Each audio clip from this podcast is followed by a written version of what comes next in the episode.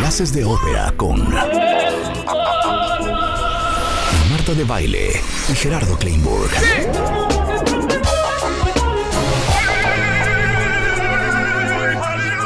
Solo por W Radio. Gerardo Kleinburg, cuentavientes, que es un gran divulgador y promotor musical, es una de las personas que más sabe en México de ópera, de música clásica y ha sido nuestro maestro durante tantos años. Un día dijo una cosa que a mí me quedé, me quedé traumada para siempre. Tú decías que, no sé si fue el barroco, el barroco es el responsable de la música que tenemos el día de hoy. Absolutamente. Y entonces pensé, claro, es que la música tiene una evolución impresionante. Entonces de ahí vino la pregunta de, o sea, ¿desde cuándo empezó el ser humano a cantar canciones? Sí. Bueno, de ahí salió hacer este programa hoy con Gerardo, que nos explique el origen de la canción. Y es que el origen de la canción está justamente en lo que estamos haciendo en este momento. Yo, yo les preguntaría a ti, eh, eh, Marta, a ti, Rebeca, ¿estamos hablando o estamos cantando ahorita? Estamos hablando. ¿Me das una oportunidad de mostrarte que tal vez estás equivocada? A ver. Yo estoy hablando o estoy... Voy a, voy a repetir varias veces una frase y no me estoy haciendo el payaso. Ok. Escuchen, estoy hablando o estoy cantando, estoy hablando o estoy cantando, estoy hablando o estoy cantando, la rira lara, la lara lala, la rira lara, la lara lara. Estoy hablando o estoy cantando, estoy hablando o estoy cantando. a ver, de entrada te di- se dieron cuenta de que ahí hay algo que medio se parece. ¿Qué tiene cantar, según ustedes, que no tiene hablar?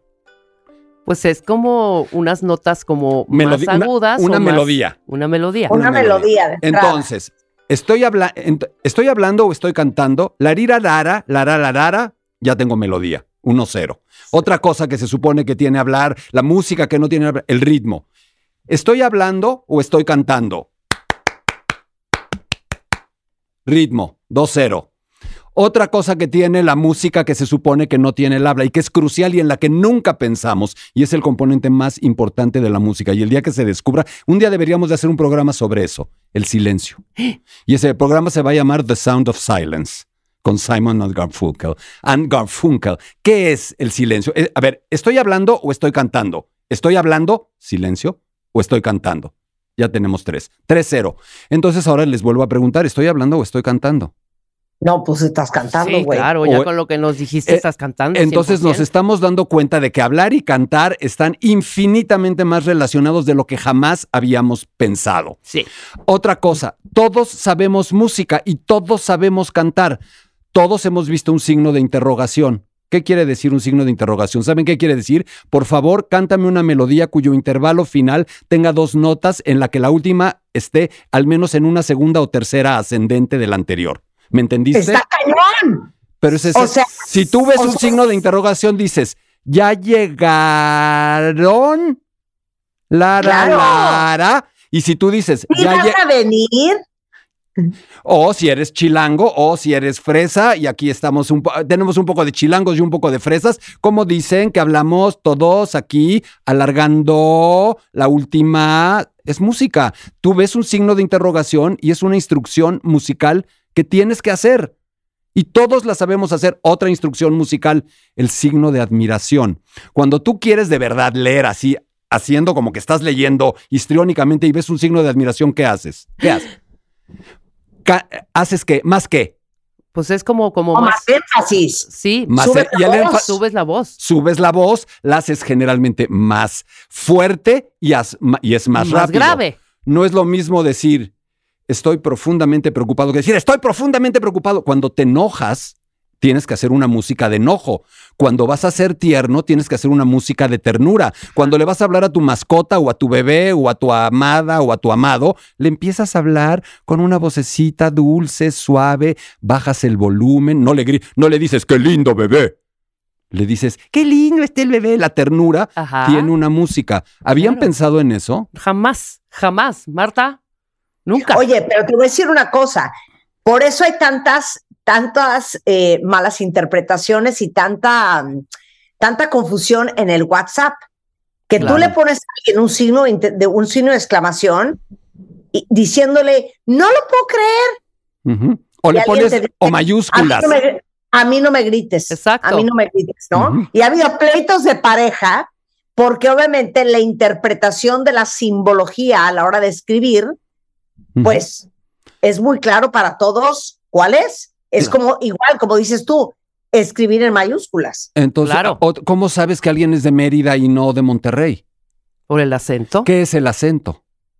Ah, ya, Kleinborg. Pues el acento ¿Cómo es es? como la, ¿Cómo, cómo, ¿Qué dicen de los chilangos que tenemos un qué? un acento cantadito. Ah, ah, cantadito. Cantadito. Mira. Oye, no, pero, pero a ver, el acento es unas notas musicales diferentes en cada país. Obvio, claramente, claro, claramente. muy bien, Marta. Muy bien. Entonces tú dices, ¿qué pasó, huerco? Y empiezas a hacer las cosas así y el otro empieza a hablar como yucateco y hace así y hace todo. Es música pura. Entonces, a la pregunta, ¿cuál es el origen de la canción? ¿Cómo empezó la canción? Yo creo que ya queda claro. Y ahí les va otra. La palabra, porque tenemos esta parte musical, pero la canción está hecha con palabras. Nosotros estamos cableados de... Ojo, la música y la palabra no son del Homo sapiens. Ya sabemos que el neandertal, para que seamos un poco más respetuosos del neandertal, porque todos tenemos genética neandertal, ellos empezaron a cantar y ellos empezaron a hablar. De acuerdo. La- Las palabras, que es con lo que es lo que se hace aquí en cada programa, son fundamentales para la supervivencia de nuestra especie. Se crearon para protegernos. Yo les quiero hacer una pregunta. Todos los países del mundo en su idioma tienen una palabra, una sola, que cantada de la manera correcta te permite salvarle la vida a alguien. ¿Cuál es la palabra en México? Ah, Estamos pensando.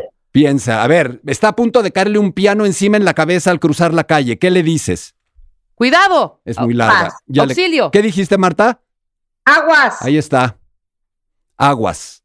Esa palabra, si tú la cantas, si tú la pronuncias de la manera adecuada, es instantáneo. La velocidad con la que alguien reacciona es instantánea. Esto es nada más para decir que la mezcla de la importancia que le damos a las palabras y la que le damos a la música se funde en la canción. Ese es el origen de la canción. ¿Cuántas canciones se saben? Uy, muchas. ¿Cuántos poemas se saben de memoria? Híjole. Cero. Sí, Cero. cero. ¿Y Dos. por, y dos. por qué? ¿Habían pensado en eso? ¿Por qué te aprendes? ¿Por qué, ¿Por qué las canciones son pegajosas? ¿Qué es que sean pegajosas? ¿Alguna vez lo habían pensado? Ese es el centro de lo que vamos a decir hoy. Las canciones tienen una estructura, tienen un patrón que está Claro. metido en nuestra cabeza. ¿No les ha pasado que oyen una canción que no conocen e intuyen en qué termina la melodía? Totalmente. ¿Cómo lo haces? Porque no Hoy sé, vamos- yo hoy yo- ya hoy vamos a aprender. como- Hoy claro, vamos a aprender. Un patrón musical ahí. Pero son súper sencillos los patrones de las melodías. Lo sabemos todos. ¿Quieren empezar con un ejemplo? Sí, claro. Los cochinitos, por favor.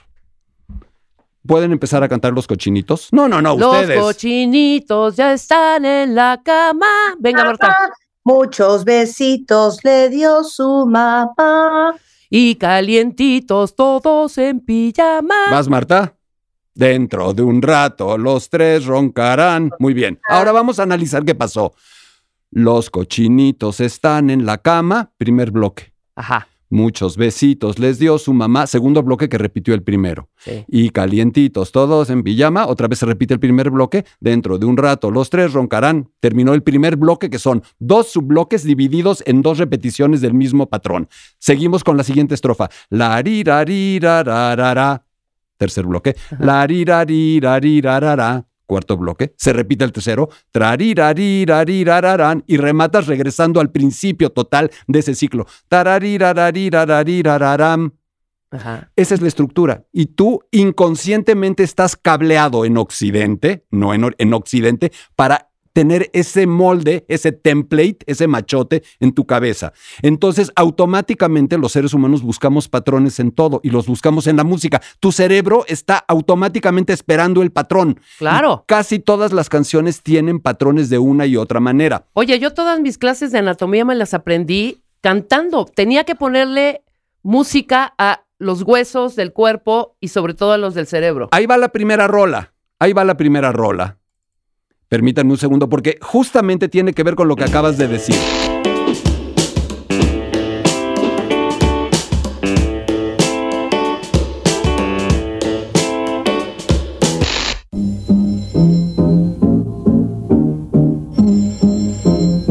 Espérense, ahí viene. Si de precios se quiere enterar, solo un número tiene que marcar. 5, 6, 8, 8, 7, 22. 5, 6, 8, 8, 7, 22. A que nunca se te ha olvidado ese número. Jamás, jamás. ¿Por qué? Ese es un, u- fue un acierto, porque está cantado y te lo Perdón, aprendes. y de cuando han memoria. venido los de la Profeco, hasta lo hemos comentado Es con un ellos. jingle. Es sí, un sí. jingle. Ese- ellos saben que la música es pegajosa, pero nosotros ya sabemos por qué es pegajosa. Además, primero por los patrones y hoy la neurociencia nos ha enseñado que para que tú te aprendas algo, que para que tú memorices, el pegamento es la emoción. Y les voy a dar el peor ejemplo, el estrés postraumático. La gente no puede olvidar una- un hecho traumático, una violación, un bombardeo, no puede olvidarlo. La emoción lo pegó de la peor manera. Por otro lado, nos reco- podemos recordar con lujo de detalles todo lo que rodeó nuestro primer beso, si fue grato o a lo mejor si fue ingrato. Es decir, la, la- la emoción nos ayuda a pegar. La música es emoción. Es decir, al ponerle música a algo, le das pegamento. Por eso nos aprendemos tantas canciones que no nos gustan. ¿Cuántas canciones que te pudren te sabes? Sí, de pronto, porque estoy cantando esa canción? Sí. Ese es uno de los principios fundamentales de la música y ese es uno de los principios fundamentales de cantar. Ahora, ¿desde cuándo cantamos? Desde siempre. ¿Quieren oír la primera rola de la historia? Sí. sí, Vamos A a ver, ver. no, espérate, espérate, prepárame, prepárame, prepárame. Siglo cero, siglo uno. Uf. encontrada en un epitafio, en una tumba, en Grecia, más bien en Siria, pero que sería la Grecia continental, y es de la única que sobrevive música y texto. Quieren, hoy les digo el texto antes de empezar porque creo que creo que vale la pena escucharlo. Ajá. El texto con el que empieza esto, aguántenme porque ya nos fuimos más adelante, es el siguiente. Dice, bueno, vamos a oírla y ahorita les digo el ¿Mientras texto. vivas? Sí. Sí, esa, ¿la puedes leer, por favor? Sí, claro. Mientras vivas, brilla. No tengas sufrimientos. La vida existe solo por un breve lapso y el tiempo exige lo que le corresponde. Siglo cero, siglo uno, y así suena. Empieza con una introducción musical, vámonos al momento en el que empieza ya la letra.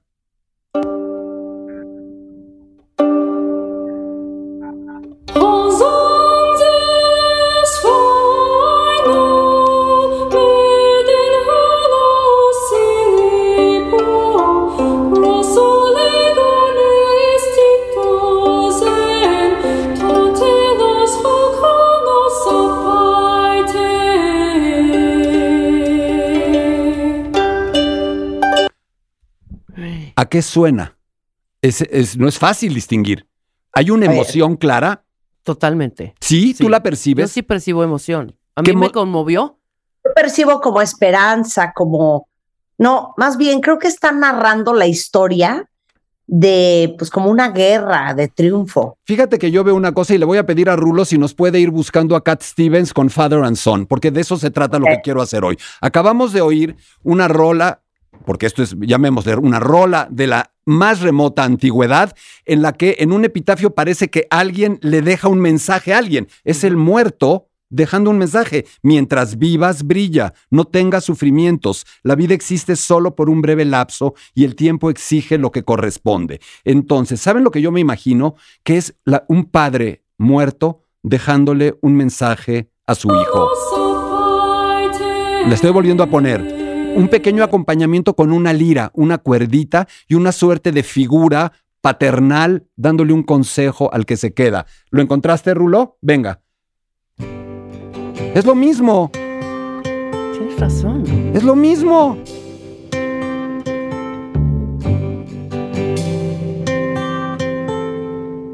La lira. It's not time to make a change. Oye, pero ¿cómo saben esta fue la primera canción? No, no, no es que sea la primera canción, es la primera, es una, tal vez lo dije de una manera no exacta, es la primera canción que sobrevive. Es la primera canción que sobrevive con su letra y su música. Tenemos textos que han sobrevivido de la antigüedad que nos imaginamos que cantaban, pero claramente el hombre no aprendió a cantar en el año cero o en el año uno. Claramente existe desde muchísimo tiempo antes. Y hay una muy, forma también muy fácil de saberlo. A todos los seres humanos nos cantaron de la misma manera la primera vez. ¿Cómo? La Ruru Nene, Ujú. las canciones de cuna. ¿Por qué, le can- ¿Por qué todos los pueblos, sin ponerse de acuerdo, le cantan a un bebé? A través de toda la historia. ¿Me contestan? ¿Por qué? ¿Por qué le cantas a un bebé? Para tranquilizarlo. Ajá. Para tra- porque sabemos que la música tiene ese poder de transmitir emociones. Todos cantamos cuando tenemos las emociones más fuertes. Y generalmente cuando, por ejemplo, te- estamos dolidos, estamos despechados, ¿qué cantamos? ¿Música alegre o música todavía más triste? No, música todavía aún más triste. Fíjense, por ejemplo, Rulo, ¿me aguantas tantito? Vamos a hacer ahora, vamos a poner la canción de cuna más célebre de la historia. Venga.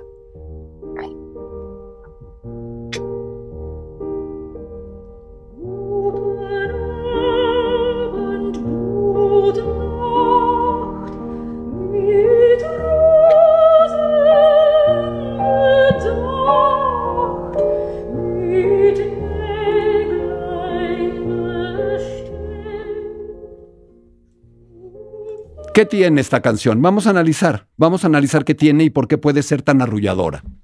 Es la primero, ¿quién le escribió? No le escribió, no es anónima, no, la- no es una canción popular alemana. Le escribió Johannes Brahms, uno de los compositores más famosos alemanes del siglo XIX. De, de- sí, del siglo XIX. 1833 nace, 1897 muere. Tararín, tararín. Los cochinitos ya están en la cama. Claro. Muchos vecinos, los dos patrones, tararín, tararín, tararán, tan, tan, tan, tan. Y otra vez, tararín, tararán, tararirarán, tan, tan. Es el mismo mecanismo de los cochinitos. Tararín, tirarán, tararirararín, tan, tan. Terminas donde empezaste. Nuestro cerebro está programado para encontrar paz en sentir que la música termina donde empieza. Y eso, para tu beneplácito, Marta, lo inventaron los barrocos. Eso es la armonía. Todos hemos oído hablar de la palabra armonía. Sí, sí, sí. ¿Qué es armonía? ¿Me explican, por favor? ¿Qué es armonía, Marta? Tus clases de música con, con Gerardo. A ver, armonía es el conjunto de unas notas que se oyen bien entre sí. Híjole, qué churrera. que juntas crean ¿qué una qué? melodía. Híjole. No digo qué, pero eso fue tocar, eso fue tocar la flauta, ¿eh? No, no, Ok. No, no es Pero cierto. le, no le di, pero Solo- le el- Este, lo único que tienes que cambiar es la palabra notas por acordes y ya lo dijiste perfecto. Una serie de acordes que se van sucediendo. Traratrin, un acorde. Ujú. Traratrin, otro acorde. Traratran, otro acorde. Tran, tan, trin. Y los acordes van generando tensión y se relajan. Eso lo vimos cuando estuvo Argentina tocando el piano aquí. Sí, sí, sí. Hay acordes que tensan y que relajan. Entonces, la- estos patrones van siguiendo también una suerte de viajecito en el que un acorde te lleva a otro, el acorde te lleva a otro, se tensa, se tensa y al final regresas y te da paz a donde empezaste. Por eso permite arrullar a un niño, porque siente un poquito de tensión y le da paz y le va dando paz y le va dando paz. Y todos lo entendemos. Tan, es Todos. así, tan es así que muchas veces nos quedamos casi dormidos nosotros, los que arrullamos, antes que el arrullado. Oye, espérame, es que yo sigo traumada con la primera canción que todavía subsiste de la historia. ¿De qué año es? ¿De quién es? Año ¿Cómo- uno, no sabemos, está en un, en un lugar que se llama, se le conoce como el epitafio, la canción de Seikilos. S-E-I-K-I-L-O-S. Ahora la tuiteamos, Seikilos. Ajá, ok. Y Seis lo que nos estamos dando cuenta es de que este mecanismo, el más viejo de todos, un mecanismo en donde tenemos primero una introducción musical, luego una, una tonadita, y luego otra vez música, y luego una tonadita, y música y una tonadita, y en el que tenemos una especie de lira y una especie de figura paterna dándole un consejo al, al descendiente, es, por ejemplo, la canción de eh, Cat Stevens. Eso es lo que me parece importante, entender que la música y que las canciones siguen siendo idénticas. Y vamos a ver ahora más. Pero ¿quién habrá intentado cantar? Yo creo que es simplemente el momento en el que nuestros ancestros más remotos, y no es el Homo sapiens, ¿eh? ojo, hay un libro li- divino que se llama The Singing Neanderthal. Los neandertales, a los que tenemos súper mm, sub- eh, subvaluados, fueron eh, ancestros nuestros que nos dieron mucho de lo bueno. De hecho, hoy, si tú te haces tu ADN en estas eh, cosas como Ancestry o como 23andMe, yo me hice el mío y me dijeron, tienes eh, más ADN neandertal que el 75% de la gente que se ha hecho este examen. Y eso me ayudó a entender que seguramente de ahí viene mi, mi parte genética hacia la música. Pero fíjate en esto. El mito griego, finalmente nosotros casi todo lo heredamos de los griegos, son una parte muy importante de nuestros aspectos civilizatorios o de civilización.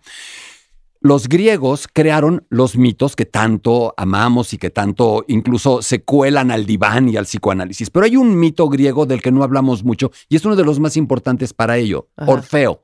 ¿Recuerdan Orfeo con su lira cantando? Oye, Or- por- de ahí salió discos Orfeón, Claro. seguramente, ¿verdad? Sin duda. Claro. Absolutamente. Orfeo es el primer cantautor registrado en la historia. Es un mito. ¿Y qué hace Orfeo? El milagro más grande del mundo. ¿Hay un milagro más grande que se les ocurra que revivir a un ser amado? Hijo mano. Es el milagro supremo. Sí, claro. Llámale padre, madre, hijo, hermano, mascota. No hay más. Orfeo, en ese mito griego, pierde a su mujer y baja al, al mundo de los muertos y logra convencer a los dioses que lo cuidan de que le permita revivirla. ¿Y cómo lo hace? Cantando. Les canta con su lira y su voz. Es decir, los griegos entendieron el poder supremo emotivo de la canción y lo transportaron Claro. a un mito.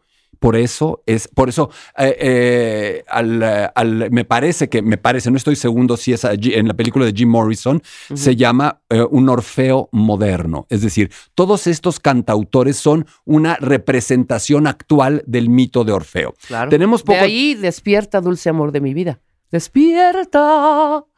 Por dulce supuesto. amor de Mira, mi eso no lo había pensado, las serenatas. Claro, Las- las o sea, serenatas es para despertar a, ver, la ¿en- amada. ¿En qué otro lugar cantamos o mucha gente canta todos los domingos por la mañana? En las iglesias. ¿Por qué cantarse en la iglesia?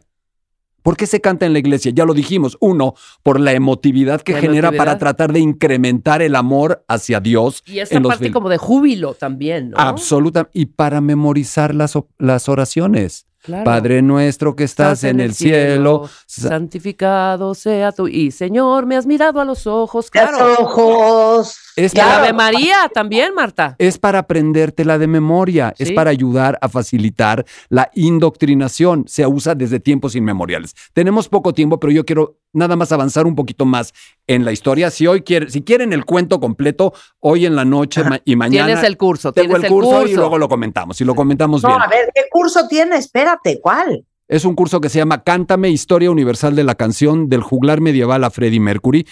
Y esto nos está sirviendo como una especie de obertura o prólogo. Arranca hoy a las 7, es virtual y mañana a las 7 y ahora tuiteamos toda la información y al final les doy los datos Ya completos. tienen para- todos los datos y los está tuiteando Aide. Y en un ratito les doy, ya, eh, cuando me despida los doy, pero una cosa que me importa decirles, en la Edad Media empieza a evolucionar mucho más la música, empiezan los primeros fundamentos de la música, se empieza a notar la música, estas ideas de la armonía, de la melodía empiezan a desarrollarse ahí, está muy clavado en la parte religiosa, es la Edad Media, el oscurantismo, Claro, toda la. Inquisición, todo el rollo.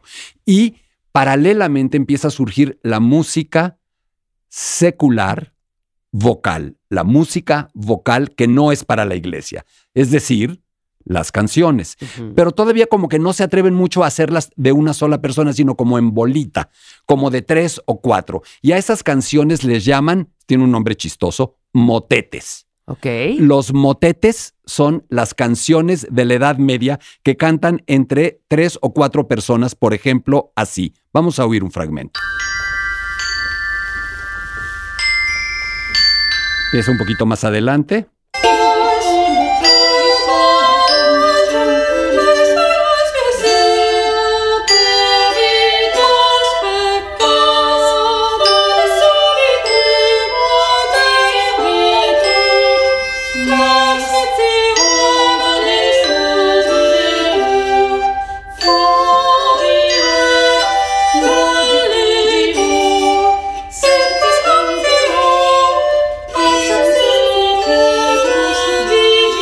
Decir, tenemos una serie de voces que se van entrelazando con un pequeñísimo acompañamiento musical. Ustedes dirán, esta es una forma súper antigua de hacer música, no viene al caso. Sí, muy antigua. ¿Por qué no lo comparamos, por ejemplo, con lo que puede suceder con algo como esto? Vamos a oír esto, permítanme.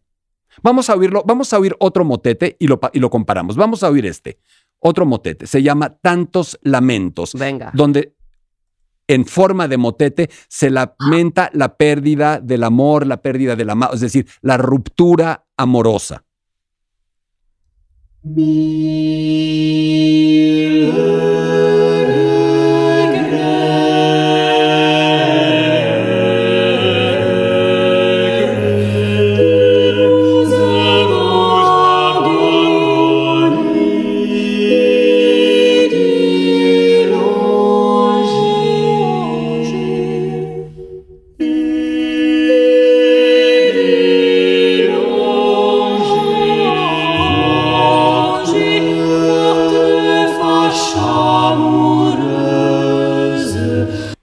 pesares por abandonaros y por estar alejado de vuestro rostro amoroso. Siento tanto duelo y pena dolorosa que se me verá en breve acabar mis días. Ustedes dirán, ¿y esto tiene algo con lo que se pueda relacionar recientemente? ¿Qué tal? Yo no sé si les guste o no, esto no es de poner rolas padres o no, sino de rolas recientes, años 80, Sí. mocedades. Claro, claro. El motete y mocedad es uno mismo.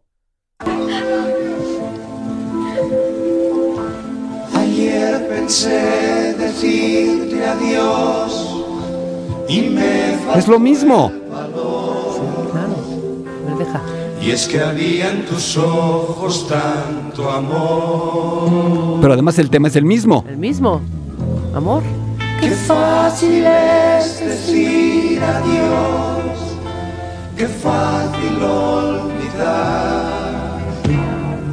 Qué difícil será para los dos. ¡Eta! ¿Quién te cantará con esta guitarra? ¡Qué joya! Muy bien, Gerardo. Oye, Claro. Es un papas. No, pon The Mamas and the Papas, California Dreaming. Es otro gran motete. Ah, claro, Venga, claro. Aquí ustedes son las masters o las mistres. Yo de esto sí no entiendo.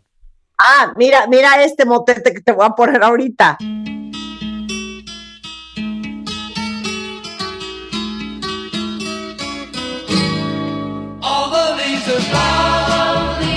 Claro.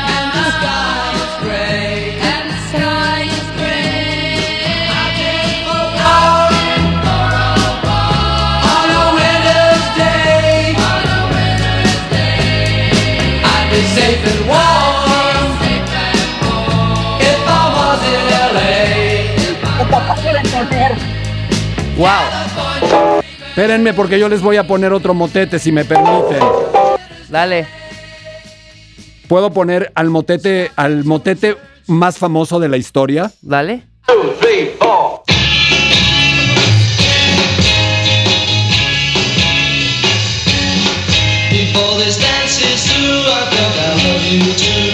Es un motete a cua- un motete a cuatro del famoso cuarteto de Liverpool, los Ajá. Beatles.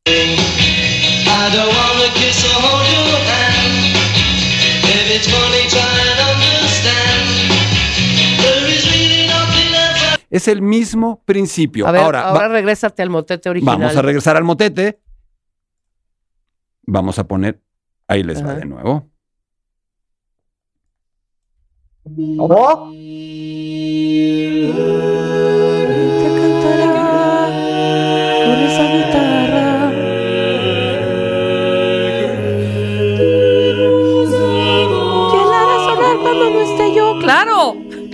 Ahora, pero ahora vamos a entender qué están haciendo, pequeña. eh, Hasta acá está padre, todos lo entendemos y suena chidísimo que lo podemos relacionar. Pero ¿qué está pasando musicalmente?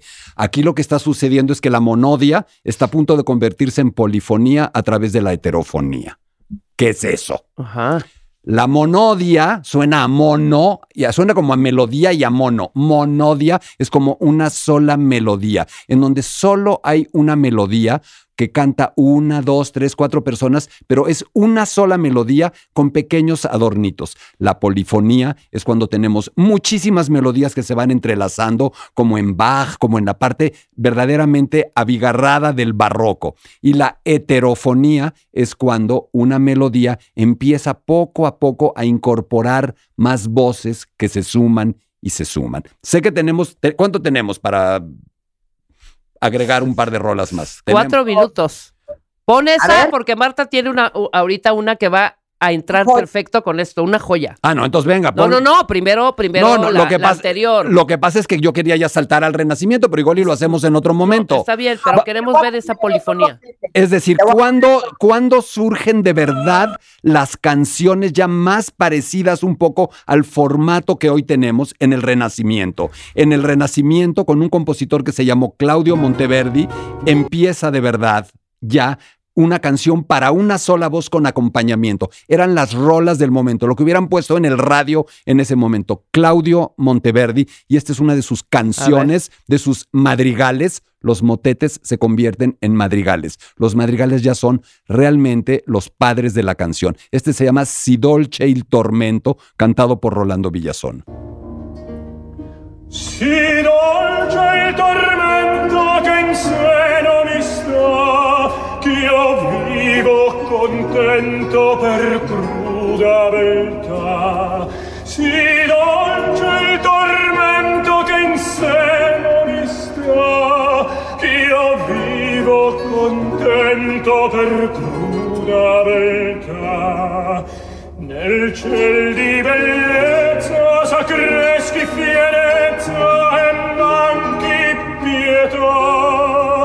Es una be- sempre qual scoglio all'onda d'orgoglio mia fede sarà Esto ya se parece más a lo que podríamos asociar con una canción, un pequeño acompañamiento y una voz que va repitiendo varias veces y varias veces la misma parte. Es decir, empieza a surgir lo que nosotros conocemos como el estribillo o la estrofa, Claro. que es exactamente esta necesidad de los seres humanos de buscar patrones, de buscar repeticiones. Y eso se da también mucho en la música popular. Por ejemplo, un equivalente, y este es el último fragmento que pongo, que podemos poner de un madrigal a una voz medieval, es esto que todos conocemos.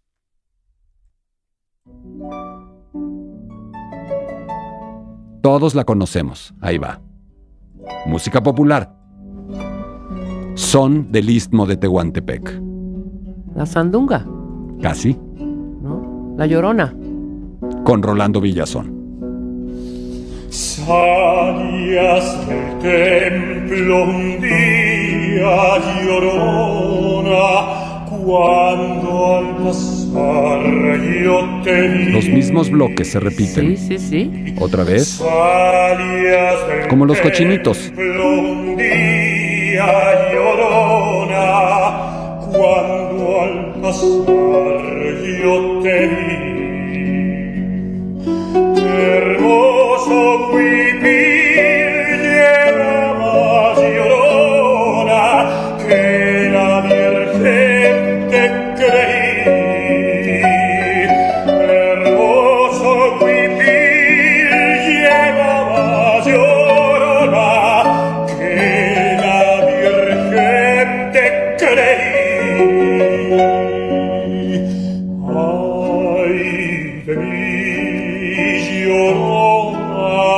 Estamos hablando de cuánto tiempo entre una y otra. Nada más para, para echarle una- ahí la calculada. Mm, eh, 650, sete- 600 años. Wow. 500, ahí está. no, no, no, no, no, no, 500 400, años. 450 años, estoy exagerando. Sí, no, pero pues, ¿qué representa Y es esto? exactamente el mismo esquema. Es el mismo, es el el mismo mismo esquema, esquema. y lo seguiremos haciendo siempre. Exacto. No vamos a dejar de cantar como cantamos. Claro. Siempre. En Occidente. En Oriente, un día hacemos una sobre música oriental y cómo cantan en Oriente. Oye, hay que hacer segunda parte de esto, ¿eh? sin duda, pero tienes este curso. Sí, Platícalo totalmente. todo. Les comento, esto que hicimos hoy lo vamos a hacer en dos sesiones de dos horas y media cada una. Ahora sí, analizando absolutamente toda la historia de la canción Cántame, desde el juglar hasta Freddie Mercury. Hoy a las 7 de la noche, el miércoles a las 7 de la noche por Zoom. Es un curso que organizo con mi proyecto Hablemos de Ópera Ajá. y eh, que tiene un costo de 1.200 pesos por dispositivo. Si se conecta toda la familia, si llaman a sus amigos, se pueden sentar y ver 500 personas el curso Claro. por 1.200 pesos. Si están un poco solitos, pues les va a costar 1.200 pesos. Y para inscribirse, les pido por favor que llamen o envíen un WhatsApp al 55 43 47 02 83 o a otro celular 55 41 93 4563 o un correo electrónico a hablemosdeopera1 arroba gmail.com. Se llama Cántame, Historia Universal de la Canción del juglar medieval a Freddie Mercury. Ese es- Efla- y esto nos sirvió como una obertura. Me encanta, me encanta. Bueno, todos los datos para que tomen el curso, qué diversión, los pongo ahorita en Twitter, Aide. Oye, nada más que yo te quería poner un motete. Bien. A ver, venga. Tal cual. Ese que te acabo de dar. Tal cual. Wow. ¿Qué tal la joya? Gerardo Mil, con- Besos. te quiero. Y yo a ustedes. Gracias. Síguenos en Instagram. Marta de Baile. No te pierdas lo mejor de Marta de Baile, dentro y fuera de la cabina. Marta de Baile 2022. Estamos de regreso. Y estamos donde estés.